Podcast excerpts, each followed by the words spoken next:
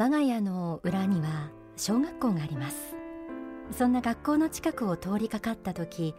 子供たちの元気な姿を見たり声を聞いたりすることもあります。とっても眩しくてキラキラとしていてああまっすぐ育っていってほしいなそんな祈りにも似た気持ちが湧いてきます。子供たちが健やかに立派に育って社会に羽ばたいていくこと。それはまたこの国の明るい未来を作ることにもつながっていきますよね。愛や優しさといった目には見えない価値を尊び感謝の心を忘れない人間。生涯をかけて学び続けていく人間。そしてチャレンジ精神を忘れず想像力にあふれた人間。そんな子どもたちを育てたいと幸福の科学でも中学高校を作るなど教育事業を展開しています。未来を担う子どもたち。そうした子どもたちへの理想の教育とはどんなところにあるんでしょうか。今日は皆さんと一緒に考えたいと思います。天使のモーニングコール。未来を作る教育の力と題してお送りします。え今日は傍らに幸福の科学学園創立者でもある大川隆法総裁が教育に関する法を説いたそんな書籍も置いて進めていきます。大川総裁は書籍命の法ユートピア価値革命の中で自身の教育への思いを次のように述べています。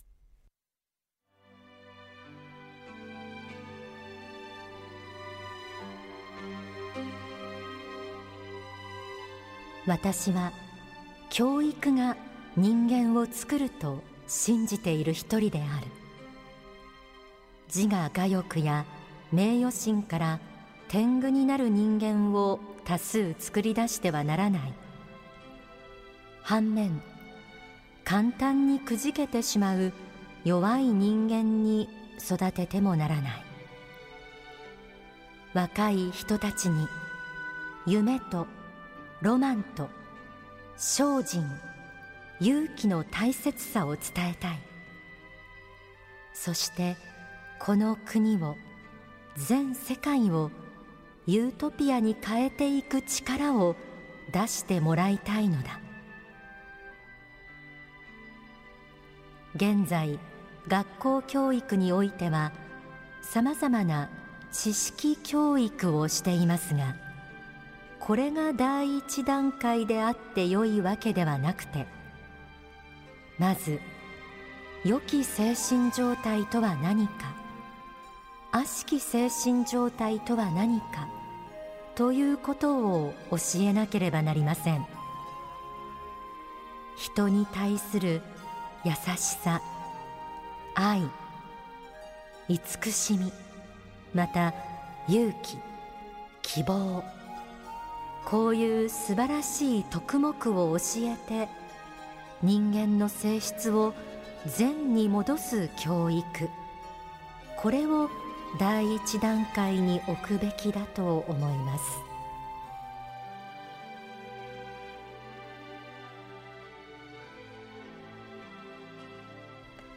教育が人間を作るとありました。教育は教え育てると書きますが若い頃どんな人にどんな考え方で育てられるかはその後の人生観を大きく左右します。もちろん学問そのものを教えることは大事ですがその前提となる人生への向き合い方を教えるのも教育の大きな仕事と言えるんじゃないでしょうか。書籍教育の使命にはこれからの教育が持つべきまさに使命がさまざまな角度から説かれています。その一つに挙げられているのが二宮尊徳的な精神。つまり努力精進の力を身につけさせるということです。書籍にはこうあります。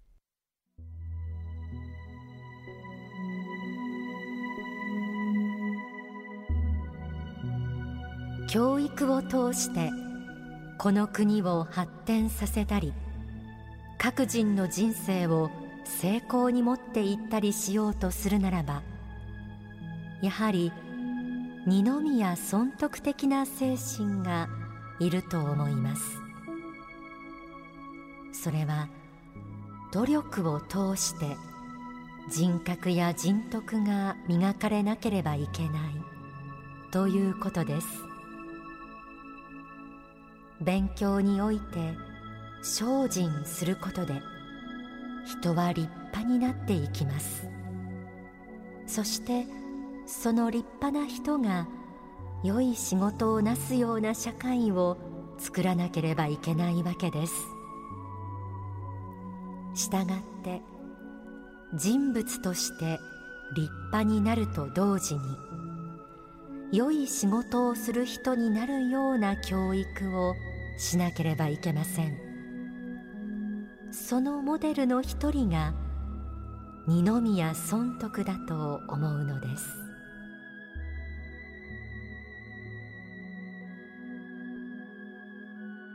二宮尊徳は昔はよく小学校や中学校に像が立っていましたよね。薪を背負って本を読んでいる姿は寸暇を惜しんで勉学に励むことの大切さを教えてくれます。尊徳はもともと金次郎という名前でしたが金次郎は幕末の貧しい農家に生まれて苦労をしながらも自らの志を捨てることなく努力精進を重ね成功した人物です。大川総裁は今こそこの精神が必要だと言っています。確かに景気が悪いとか社会のシステムが悪いなど言い訳をしようと思えばいくらでもできる時代ですがそうした中であくまで言い訳をせずに自らの力で人生を切り開いていく。その努力精進の力を知ることがある意味今最も必要なことなのかもしれません。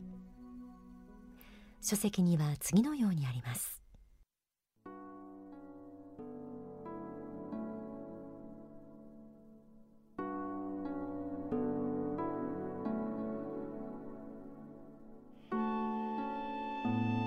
きない理由ではなく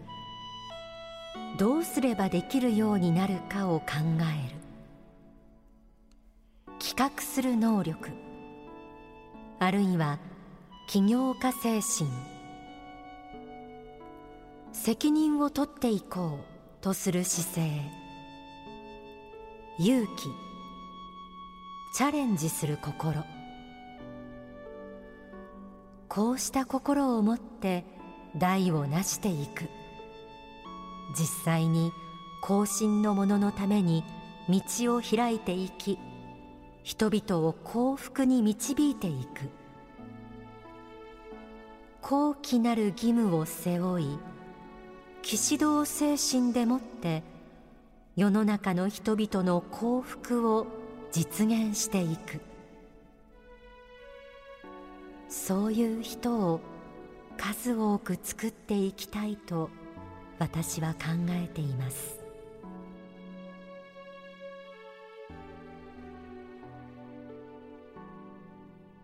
言い訳というのはできない理由を探しているということでもありますがこうした人が増えていくと社会は停滞していってしまいます。なぜできないかではなくどうしたらできるのかを常に考え前進していく。これは世の中に新しい価値を生み出す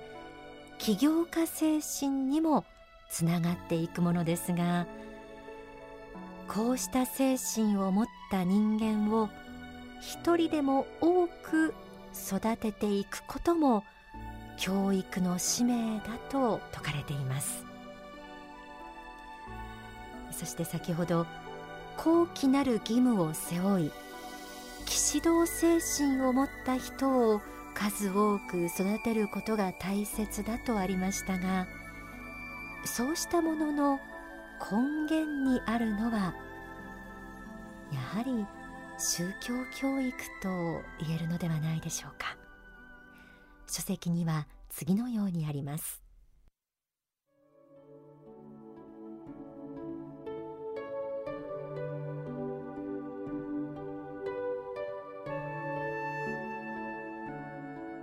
現在日本にはいじめや学級崩壊などさまざまな問題がありますが結局根本の部分としてよって立つところあるいはお互いの争いを超えて尊敬できるものを上にいただかないとそれを収めることはなかなかできません。この世の利害の調整だけでは終わらないのです。やはり神仏の目を意識してこの世で生きている意味勉強する意味社会に出て活躍する意味などを教えることによって初めて子供が善なるものとは何かを考える心を引き出すことができエデュケイトする教育することができるということを私は申し上げたいと思います。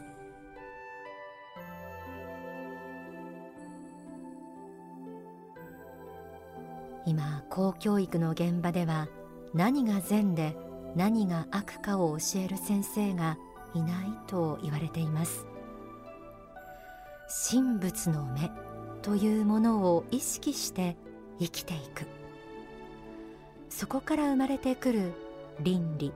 規範こそが人を初めて社会的な存在へと導くのではないでしょうか。大人となった時に単にテレンテクダや競争心でもって成功するのではなく宗教的な真理愛や正義といった目には見えない価値に基づいて成功をつかんでいく人間。そんな子供たちが育っていったなら未来はきっと明るいものになりますよ。今日は未来をつくる教育の力と題してお送りしています。ではここで大川隆法総裁の説法をお聞きください。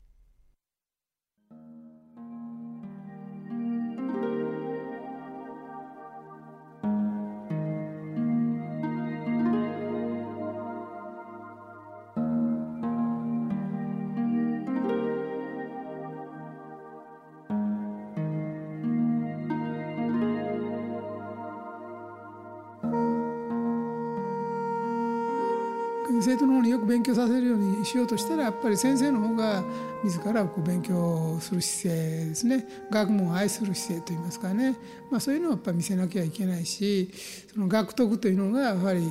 なんていうか人格を高めてですね世の中に貢献していくというところをお見せしなければいけないと思うんですね。まあ、そういう先生は自然に慕われてくると思うんですけども先生の方が労働者の権利を一生懸命主張してるとなんか尊さがないですよね。なんかなんか悲しいちょっと悲しい感じはやっぱりありますよね。だからやっぱり聖職者としてのやっぱり使命っていうのは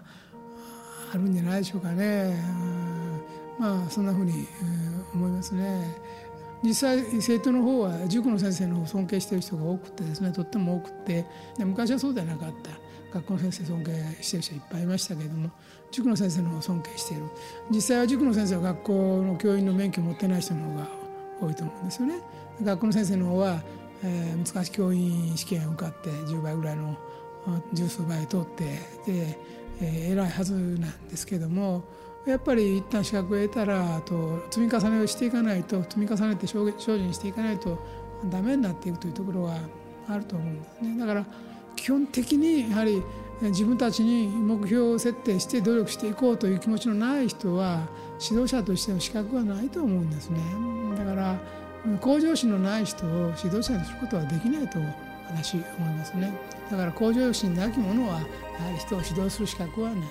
基本的にはないと思うんです。だからただただ下がっていく感じといいますかね楽をしていく方向に流れていき始めたらそれは手本にするには足りないと思いますね。だから自分が常にもう一歩でも二歩でもですね、えー、磨きをかけようと努力している先生のもとには優秀な生徒が育ってくるというふうに考えていいんじゃないかと思います。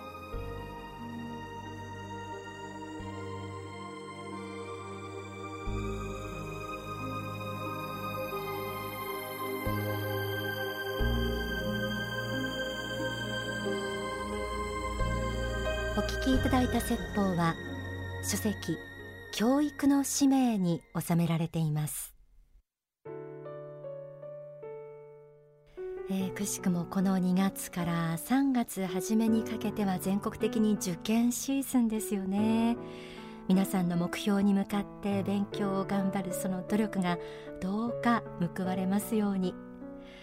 えー、説法の中で素晴らしい教育のためにはまず手本となる大人たちから改めなければならない。というような趣旨のことが説かれていましたが本当に耳に痛いなと思いました。でもこれは本当のところですよね。